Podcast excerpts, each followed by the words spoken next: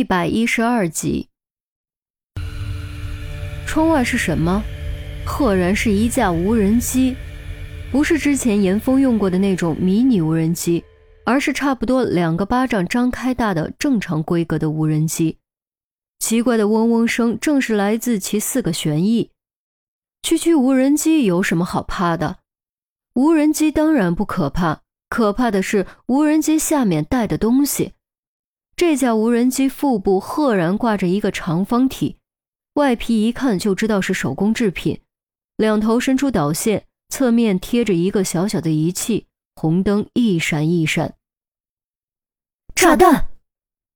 几乎是在看到这架无人机的同时，严峰和杜渊就异口同声喊了出来。二人的反应速度快得出奇，严峰一把抓起床头柜上的水壶，就朝着窗口砸了出去。接着也不看砸没砸中，一拽被子裹住自己，滚倒在地。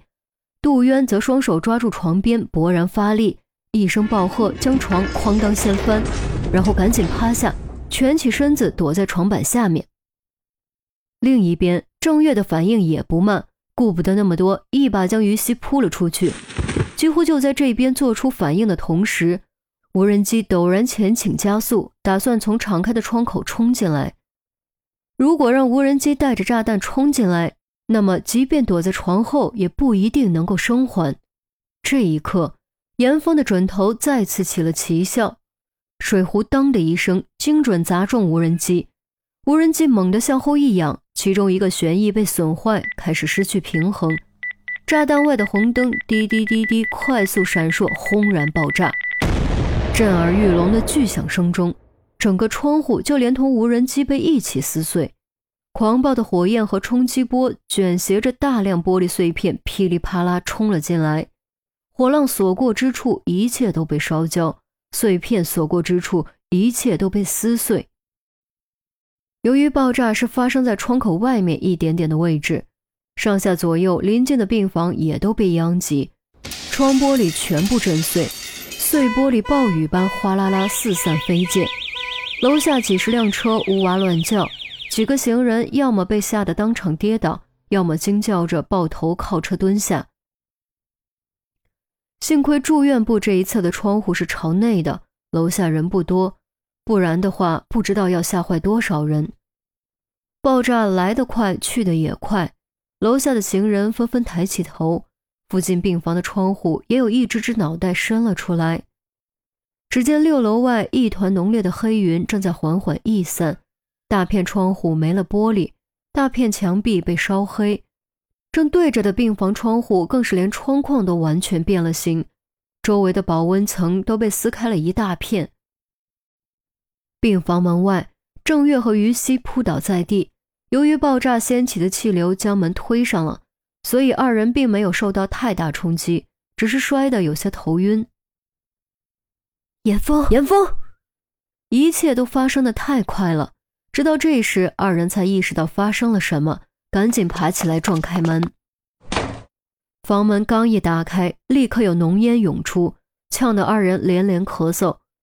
二人却顾不得那么多，掩住口鼻，顶着浓烟冲了进去。房间里也全是浓烟，不但呛得要命，而且阻挡视线。只能模模糊糊看到满地都是墙皮碎片和玻璃渣，壁挂电视掉在地上，屏幕全碎，半截残破的窗帘还在燃烧，一片狼藉，莫过于此。床明显横移了一段距离，靠门的侧面裹着一条被子，里面伸出一只手耷拉在地上。严峰，于西赶紧跑过去扯开被子。只见严峰和杜渊缩在一起，都已经失去意识，但呼吸还算正常，体表也没有明显的损伤。二人稍微松了口气，但还是不敢怠慢，用最快速度将严峰和杜渊拖出病房，放在楼道里。两边病房的病人也都跑了出来，一个个惊慌失措，显然被吓得不轻。迅疾的脚步声由远及近，转头一看。可不正是今天负责值班的医生和护士吗？怎么回事？医生跑过来急声问：“天哪，这是怎么了？”护士一看病房里的景象，顿时掩口惊呼。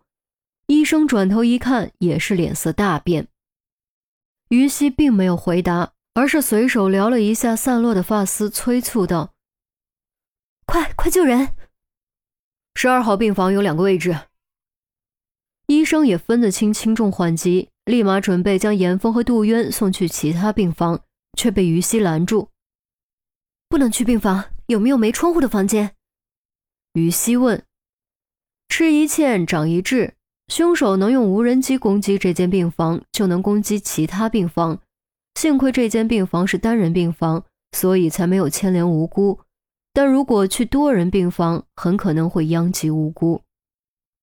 对对对，封闭性好一点的也可以。郑月附和。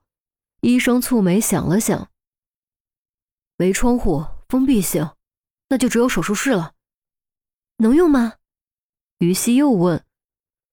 医生明显有些迟疑。手术室是做手术用的，是无菌环境，连他们自己进去都得严格遵守规范。拜托了，于西语气郑重。医生看着昏迷不醒的严峰和杜渊，再看看狼藉的病房，终于一咬牙点了点头。好吧，跟我来。于西和郑月对视一眼，赶紧帮着将严峰和杜渊送往手术室。局长办公室，孔玉德正在看文件，突然电话响了，接起来才两秒，突然怒目圆睁，豁然起身，语调骤然拔高：“你说什么？病房被炸了？”我正准备过去。听筒中传出陈红的声音。孔玉德想说我们一起过去，突然话锋一转：“等等。”我们现在谁都别过去。为什么？陈红问。孔玉德道：“让他继续待在医院，无论对他还是对别人都不安全。万一殃及无辜，就麻烦大了。”陈红倒也机警，立刻明白了孔玉德的意思。你的意思是我们现在要想办法把他弄出来？不错，而且要悄悄把他弄出来。你通知于西。让他们尽可能在不要惹人注意的情况下溜回来。”孔玉德肃然道。“明白，我这就通知他们。”陈红答应。“还有，让他们小心，暗处这家伙绝对是心狠手辣之徒，千万要小心、小心再小心。”孔玉德再三叮嘱。放下电话，孔玉德阴沉着脸来到窗前，站了许久。突然拿起电话拨了个号码。喂，我是孔玉德，让特勤做好准备，我要他们最好的狙击手，